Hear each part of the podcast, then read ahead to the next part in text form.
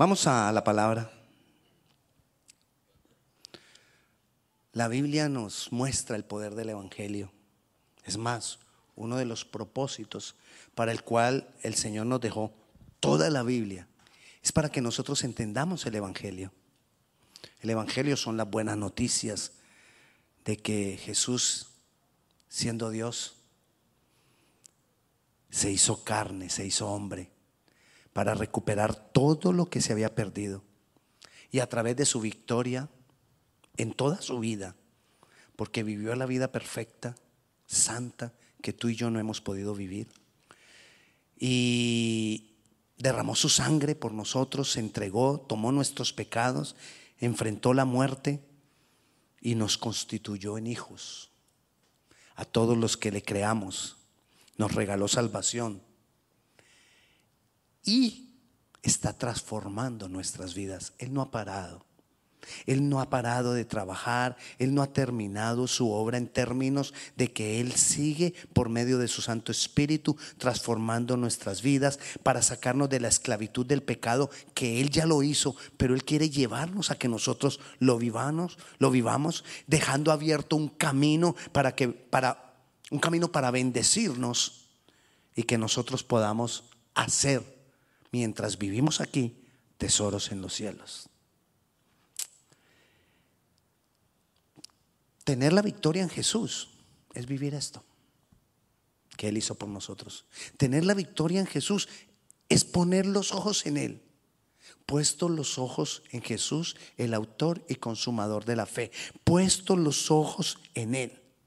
Sabiendo que es Dios y que por Él y por lo que Él hizo podemos acceder a todas las cosas, disfrutar de todas las bendiciones, sabiendo que vienen a nosotros por Él. No es por mérito nuestro, es por su misericordia. Y aunque estas cosas ya fueron compradas con un precio muy alto por ti y por mí, todas esas cosas fueron ya pagadas,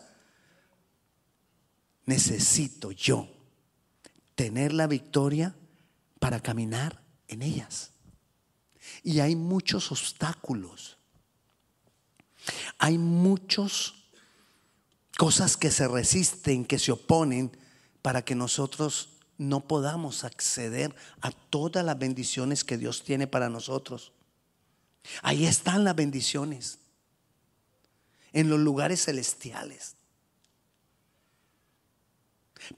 Y Dios quiere que nosotros accedamos a ellas. El problema es que los mayores obstáculos están aquí adentro, en mí. Son los mayores obstáculos. Así que, ¿quién cree usted de quien más, por lo menos a mí, de quien más me tiene que proteger Dios? De mí mismo. A usted también. De quien más nos tiene que proteger Él es de nosotros mismos. Al rey David él lo tuvo que proteger de las decisiones erradas que cometía el rey. Y Él nos dice que haya en nosotros el mismo sentir que hubo en Cristo Jesús, que siendo Dios, dejó su forma de Dios para hacerse hombre, sujeto a las mismas pasiones y a las mismas necesidades que nosotros tuvimos. Entonces que nosotros tengamos ese mismo sentir. ¿De qué? De humillarnos. De humillarnos. Una de las maneras en que nosotros podemos protegernos o que Dios nos ayuda para que nosotros nos protejamos de nosotros mismos es la humillación. Humillarnos. Humillarnos. Miremos el ejemplo que nos dio el mismo Jesús. Vayamos a Mateo, capítulo 26.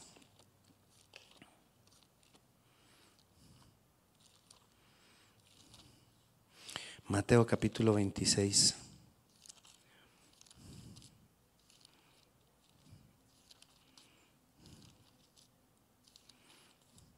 Versículo 39. Yendo un poco adelante, se postró sobre su rostro orando y diciendo, Padre mío, si es posible, pase de mí esta copa, pero no se haga como yo quiero, sino como tú.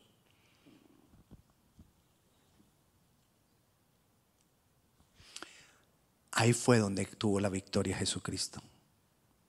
La victoria que se manifestó después en la cruz, donde le hicieron todo lo que le hicieron, Él la tuvo ahí.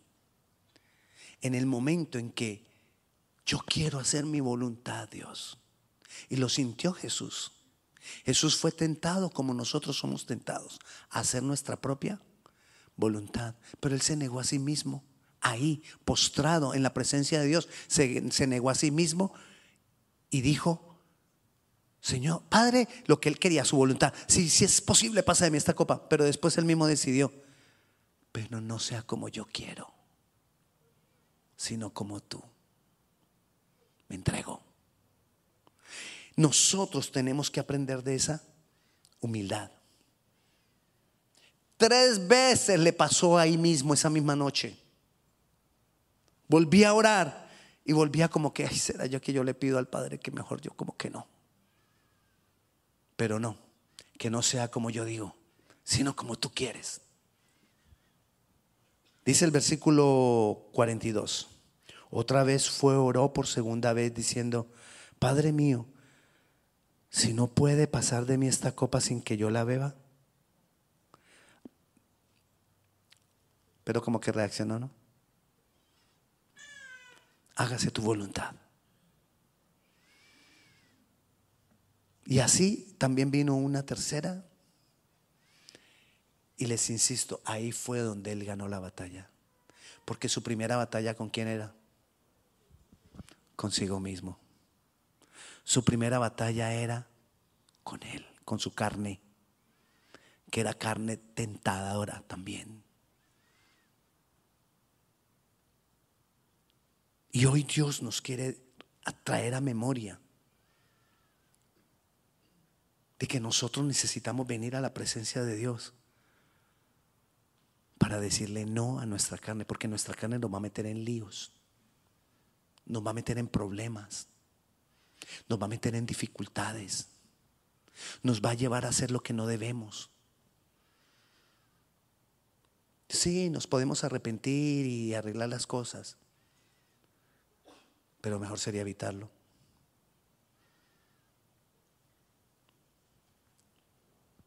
En Juan capítulo 18, seguimos hablando de Jesús, porque después vamos a hablar de nosotros. Y hablando de Jesús en Juan capítulo 18, versículo 1 y 2, dice, habiendo dicho Jesús estas cosas, salió con sus discípulos al otro lado del torrente de Cedrón, donde había un huerto, en el cual entró con sus discípulos. Y también Judas, el que le entregaba, conocía aquel lugar, porque muchas veces Jesús se había reunido allí con sus discípulos. Jesús iba a ese lugar muchas veces. ¿Cuál era el lugar? Estamos hablando del Getsemaní. Pero para llegar al Getsemaní había que pasar el torrente de Cedrón. Un riachuelo, un río. Ahí en el torrente de Cedrón está diciendo aquí.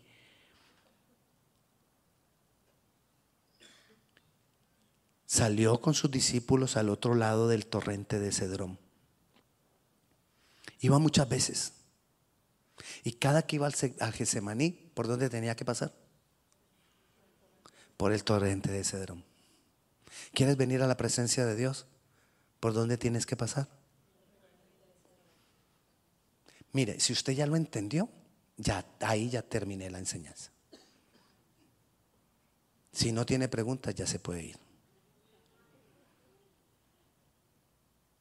¿Qué es el torrente de Cedrón? Así que ahora ya no se puede ir. Porque tenemos que mirar por dónde es que yo tengo que pasar para poder llegar a la presencia de Dios. Había una costumbre. Cuando alguien venía a la presencia de Dios en la antigüedad, cuando alguien venía a la presencia de Dios y se humillaba, de, se humillaba delante de Dios, una de las cosas que ellos hacían eran romper sus vestiduras.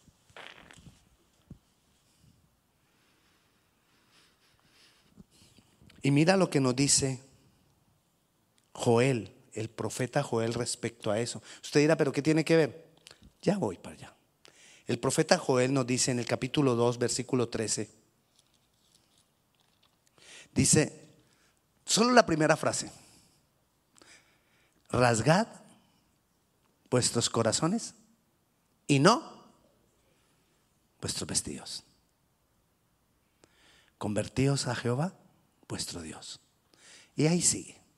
Pero ¿qué nos estaba diciendo? Hey, lo importante no es que rompamos nuestras vestiduras haciendo una manifestación externa, sino que lo importante es que comencemos por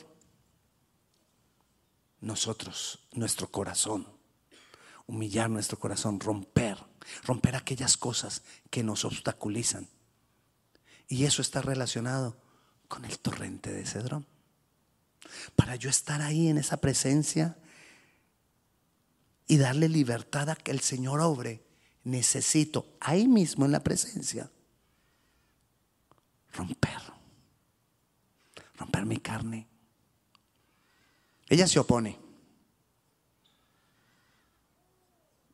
La carne parece un marrano cuando lo van a matar. ¿Usted ha escuchado la bulla que hace un marrano cuando lo van a matar? Eso es un escándalo. Bueno, así es nuestra carne cuando la van a matar, hace un escándalo. Y llora. Y uno dice, pobrecita, pobre yo. Manipula, controla, engaña, con tal de que no la maten. La carne, no el marrano. El marrano solo es escándalo, pero la carne nuestra, la carne es una experta.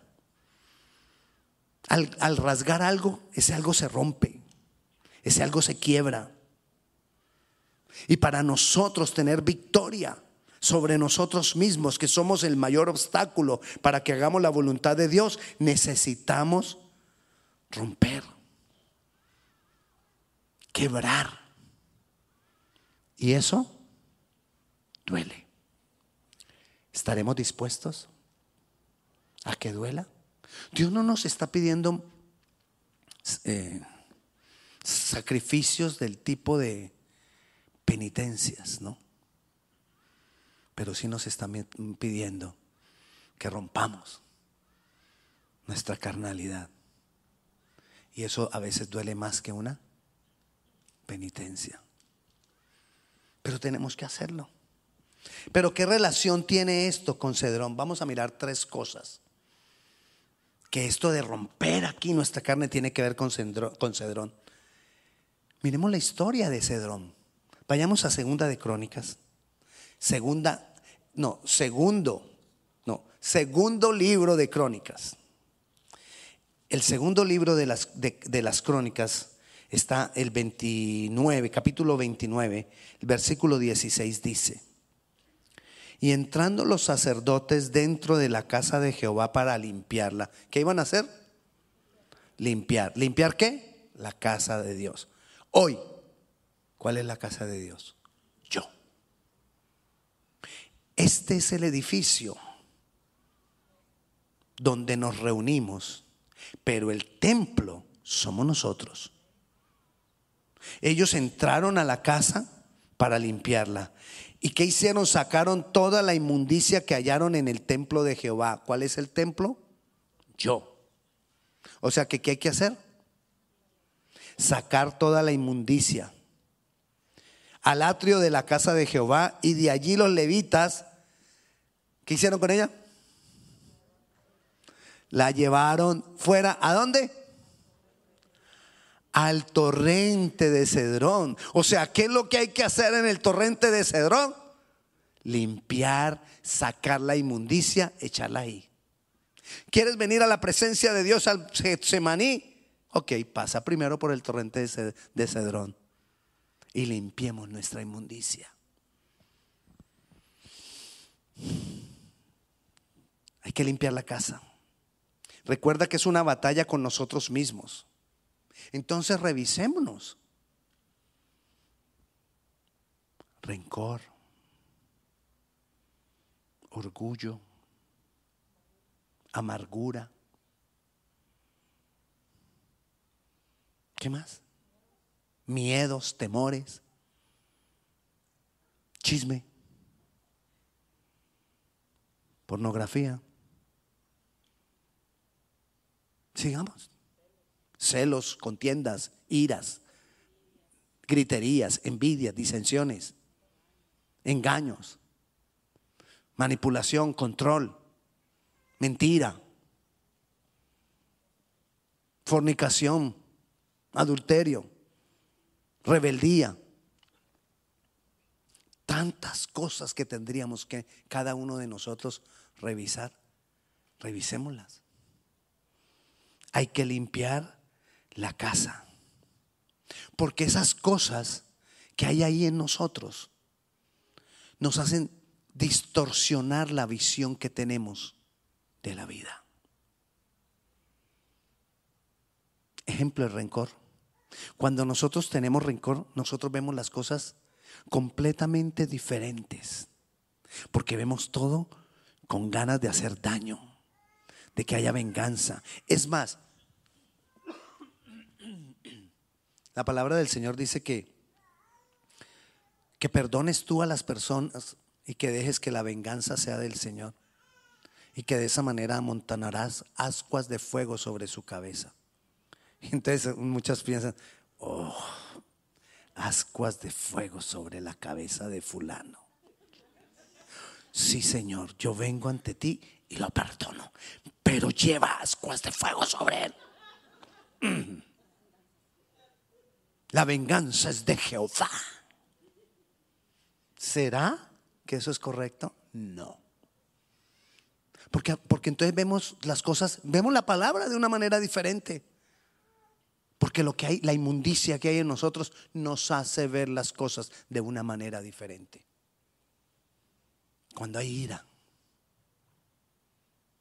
O cuando, cuando eh, las raíces de amargura. Y entonces todo lo que los demás hacen es, en contra de mí. Pobre de mí. No me tienen en cuenta. Me humillan. ¿Viste lo que dijo? Seguro eso lo dijo refiriéndose a mí. La otra persona, nada que ver. Nos distorsiona todo. Necesitamos limpiar la casa. Porque cuando no limpio la casa no hago buenos juicios y tomo decisiones erradas. Y tenemos que ir a lo profundo del corazón y debo entregar todo delante de Dios en intimidad. Eso es rasgar el corazón. Venir yo con, con sinceridad delante del Señor y decirle, sí Señor, mira, yo soy, busco a ver, ¿no? Tú me has cambiado tanto, Señor. Siempre va a haber algo. Siempre. Vamos mejorando, sí, esa es la idea. Pero cada vez vamos encontrando más. Porque Dios nos va revelando más cosas de nosotros mismos si es que de verdad estamos viniendo a su presencia. Por ejemplo, yo. Yo antes decía, ¿terco yo? No. No, olvídese. Sí, pastor, algunos hermanos, sí, pastor, usted un un poquito terco. No, eso sí no. Pero uno se va dando cuenta de que sí. Porque si no aceptamos lo que tenemos, lo que somos, no vamos a poder cambiar. El punto de partida para poder cambiar es saber y aceptar dónde estoy. ¿Dónde estás? Suena el teléfono. Aló, había una hermana antes que ella se perdía en toda parte aquí. Y donde estaba me llamaba, pastor, ayúdeme. Estoy, ah, no, ¿para dónde vas? Voy para el molde Ferox. La siguiente pregunta, ¿cuál era? ¿Dónde estás? Porque no, ¿cómo le digo por dónde agarra? ¿De verdad? ¿Sí o no? ¿Usted quiere cambiar? ¿Dónde estás? ¿Quieres ir a algo en Dios? ¿Dónde estás hoy? Porque cuando yo veo dónde estoy hoy, puedo ir hacia más allá. Entonces, necesito reconocer cuál es mi condición. Eso es parte de limpiar la casa. Y después, cuando yo lo ubico, lo entiendo, lo acepto, ahí sí tirarlo al torrente de Cedrón, a la presencia de Dios y venir y decirle, Señor, te entrego esto. Yo ya no quiero más esta, esta situación en mi vida. Porque esos son los esos son impedimentos para venir a la intimidad con Dios. Eso nos impide tener una intimidad con Dios. Eso nos impide poder estar en ese Getsemaní donde se ganan las batallas. Muchas veces pierdo las batallas porque hay obstáculos que no estoy quitando. Entonces, ¿cuál es el primero? Todos los que vamos a ver se, se refieren a mí, a mí mismo. Pero el primero es, limpiemos la casa. Miremos cuál es nuestra condición hoy. El segundo, vayamos al, al, segundo libro de Reyes, un poquito antes de ahí de donde estamos. Capítulo 23. Dice el versículo 12.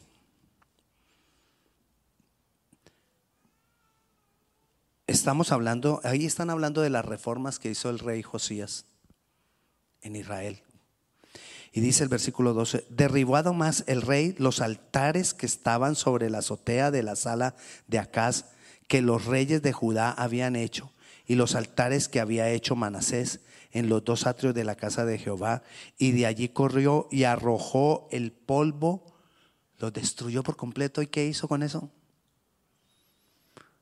Lo arrojó al arroyo del Cedrón. Ahí fue y los tiró. ¿Qué es lo que entonces nosotros también tenemos?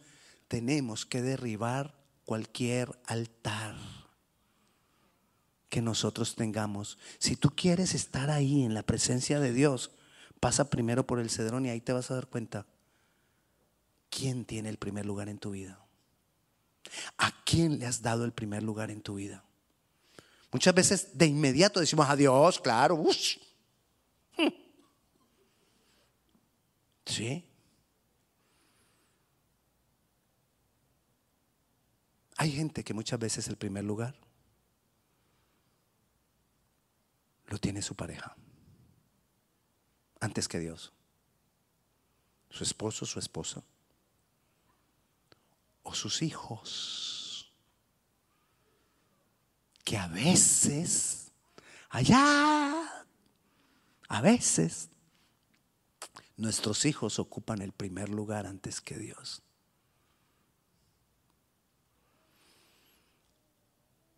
Debo mirar mi corazón, revisar mi corazón.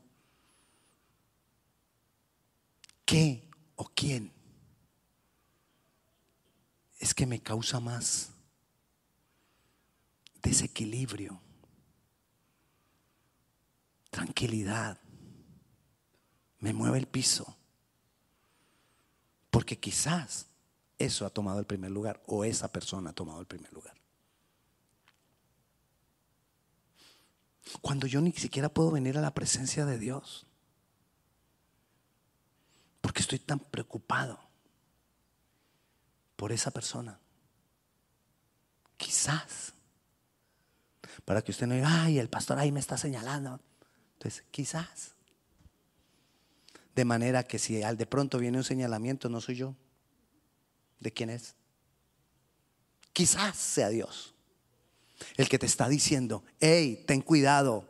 Le has dado el primer lugar a fulano, le has dado el primer lugar a sutano. Porque no puedes hacer nada si no piensas primero en esa persona. Tu vida está marcada por esa persona, por ese cero, por esa actividad o por esa cosa. Y no nos damos cuenta. Esa una parte. ¿Quién tiene el primer lugar en mi vida? ¿De quién dependo? Es otra para analizar a quién le ha dado el primer lugar. ¿De quién dependo? Antes que a Dios, ¿a quién es que la primera persona que, que, que corro? ¿De quién dependo? ¿En quién tengo depositada la confianza? ¿Puedo esperar en Dios o siempre tengo que acudir a?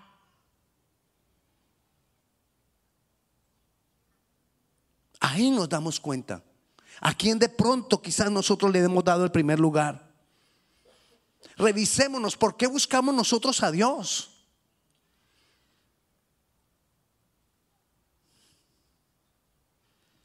necesitamos quitar todo altar que le hemos levantado a alguien. Y no estamos hablando de un altar físico, una mesita con velas y qué sé yo qué tantas cosas. No estamos hablando, bueno, bueno, si tienes ese sí.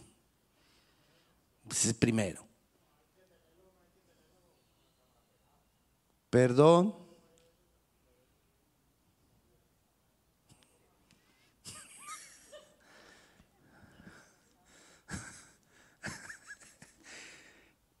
Entonces, eh, ¿qué estaba diciendo? ah, si tiene de pronto, claro, ahí apareció la interrupción. Diablo mentiro. Así, si, de pronto tienes una de esas, pues con mayor razón, esa es la primera que hay que quitarla. Pero hay veces no tengo ese tipo de altares, entonces siento que estoy bien. Ey, ojo. Porque a veces sí tenemos un altar del que te estoy hablando. Ahora vamos a hablar de otra cosa muy parecida.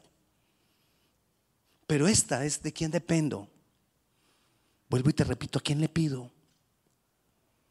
¿En quién confío?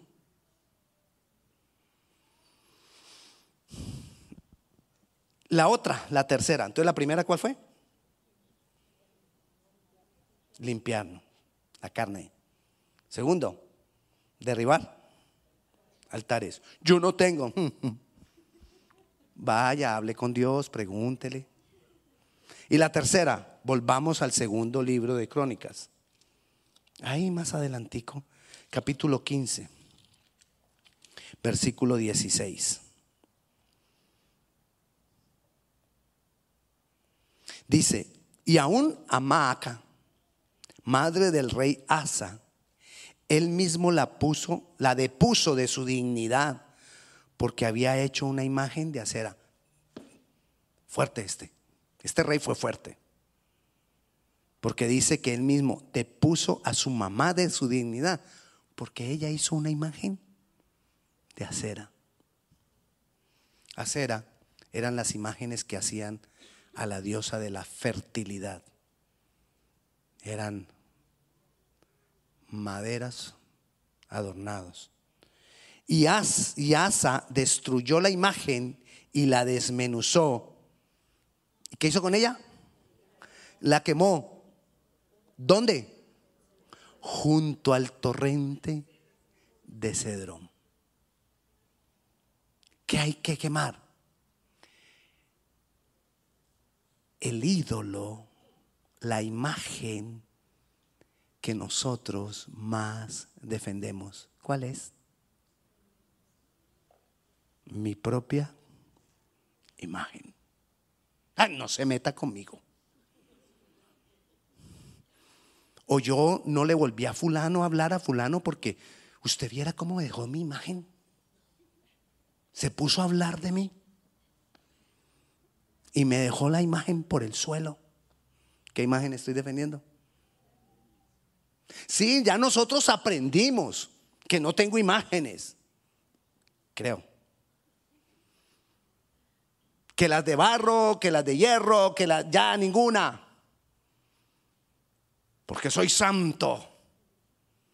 Imagínense qué imagen se está levantando. Porque Dios ha hecho de mí. Y estoy poco a poco, sin darme cuenta, levantando otra imagen, la mía, que no es de barro, pero es la que más defiendo, que no es de madera, pero es la que más defiendo. Es un, recuerde que es una batalla con nosotros mismos. Recuerde que el mayor obstáculo somos nosotros mismos y que la mayor, el mayor obstáculo es la defensa que tenemos de nosotros mismos. Ese es el mayor obstáculo que tenemos. El defendernos y defendernos y defendernos a nosotros mismos. ¿Por qué las parejas pelean? Porque cada uno está defendiendo su punto, defendiendo su posición, defendiendo su lado. Y por eso peleamos y por eso discutimos. Y lo mejor que tenemos que aprender a hacer. Nosotros creemos los hombres que porque nosotros nos callamos, entonces que es que nosotros estamos mejor. No, es que esa es nuestra condición. Cuando hay una discusión, ¿qué hace el hombre? Eso somos. ¿Qué necesitamos nosotros? Callarnos. Necesitamos callar, que, que ya se acabe el problema, que ya no me diga más, ya, es que ya no la quiero oír. Entonces nos vamos porque es que ya no la quiero oír. Ay, tan bueno él que se queda callado. No, es que ya no quiere oír más. Y su manera de decir, no oigo más y me voy. Eso no nos hace mejores. Y ellas tienen una necesidad cuando hay discusión. Seguir hablando. Es la necesidad de ellas. Seguir hablando. Y dele y dele y bla, bla, bla, bla, bla. Es su necesidad. La mía es yo me voy. Pero cada uno está defendiendo lo suyo a su manera. Yo me voy después de que le dije lo que yo quería decirle. Y así hacemos. Y le decimos así, así, fácil, facilito. Yo te lo dije primero. Y me voy. Y, ¿Cómo que?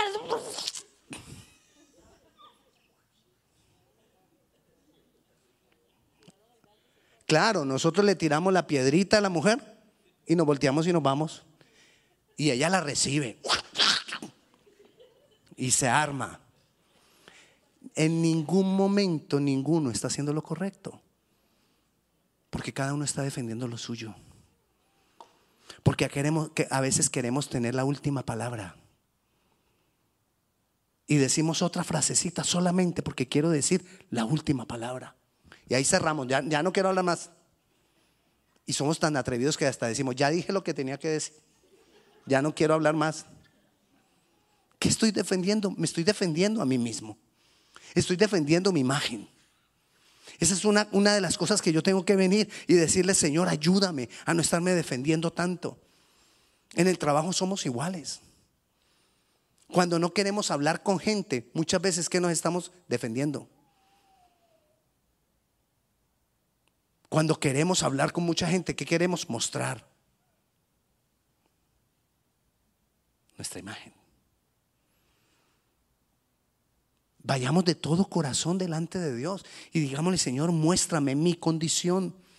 Vivo defendiéndome, vivo justificándome. A vez tras vez tras vez alimento al pobrecito. Pobrecito yo. No.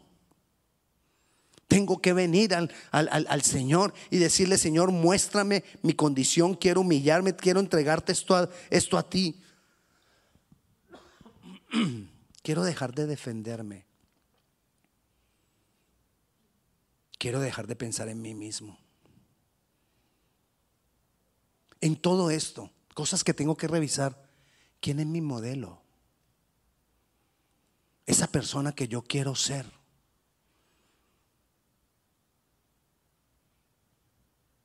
Porque tiene que ser Jesús. Si tú eres cristiano, no puedes tener otro modelo. Porque si tú tienes otro modelo, no, pero es que no debemos tener pues el modelo terrenal, ¿no? Sí, Jesús fue terrenal. Y Él vino a mostrarnos cómo se debería vivir la vida. Así que tiene que ser Jesús. No, pero es que Jesús ya no está, Él está el Espíritu Santo, que nos revela a Jesús. Y siempre tratamos de justificar por qué yo tengo a otra persona como modelo. mi modelo no puede ser mi pastor. Mi modelo no puede ser un profeta del Antiguo Testamento. Mi modelo no puede ser, le digo a las jovencitas, la modelo fulana. O mi modelo no puede ser la cantante fulana. De todos, nuestro modelo es Jesús. No hay más. Y a eso tenemos que nosotros venir. A eso nosotros tenemos que, que, llegar en esa intimidad y decirle, Señor, yo quiero que tú seas mi modelo. Pero de verdad, verdad. Cuando alguien tiene un modelo, eso lo sigue todos los TikTok son de esa persona. Todos los reels. Usted revise un, Facebook o una red social de alguien y verá que le aparecen siempre las mismas de la misma persona.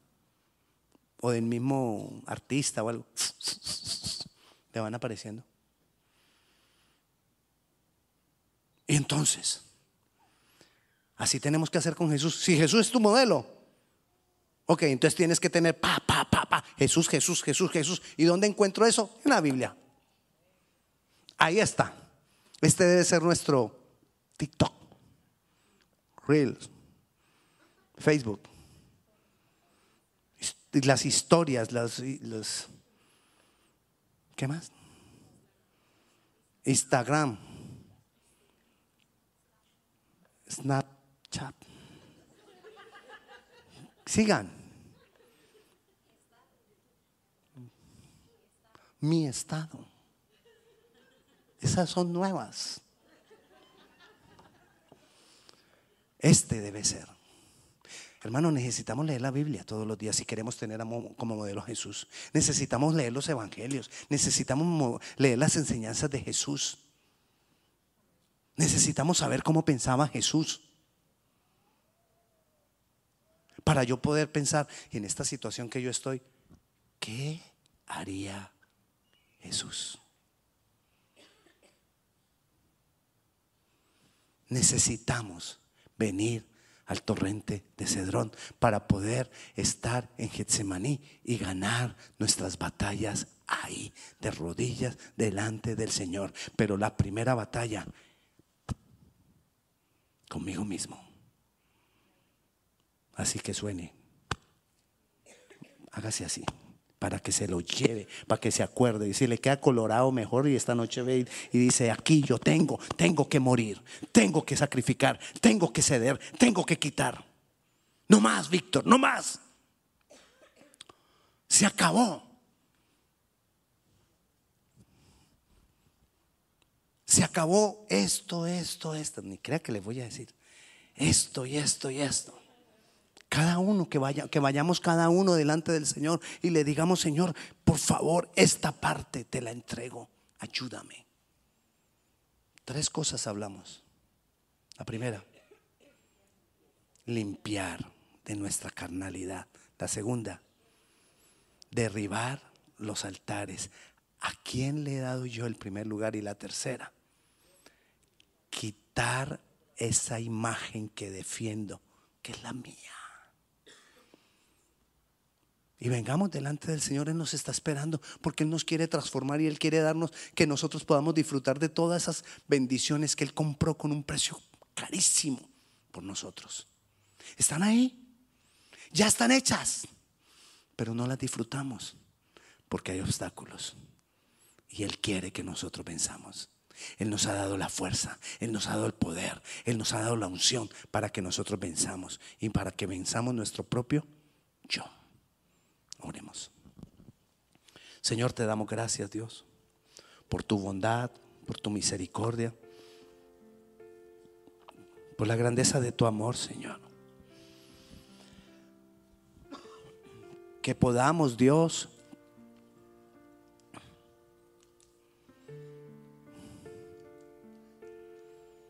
renunciar humillar. Que podamos darnos cuenta en la condición que nos encontramos, Señor. Quita de nosotros todo engaño. Quita la mentira. Quita el velo que no nos deja vernos a nosotros mismos. Danos la luz. Manifiéstate en nuestras vidas, Señor. Obra en nosotros, Padre Celestial. Te damos a ti toda la gloria. Te damos a ti toda la honra. Exaltamos tu precioso nombre, Dios poderoso. Señor, que ya no estemos mirando mal los errores de los demás, sino que antes podamos ver nuestro propio error. Que ya no sigamos señalando y juzgando lo que hacen o dejan de hacer otros, sino que miremos y juzguemos lo que nosotros hacemos o dejamos de hacer, Señor. Transfórmanos. Transfórmanos, Espíritu Santo, llévanos en ese proceso de transformación y de santificación para que seamos conforme a Jesús. Señor, te damos gloria, te damos honra y te damos gracias. En tu nombre Jesús. Amén.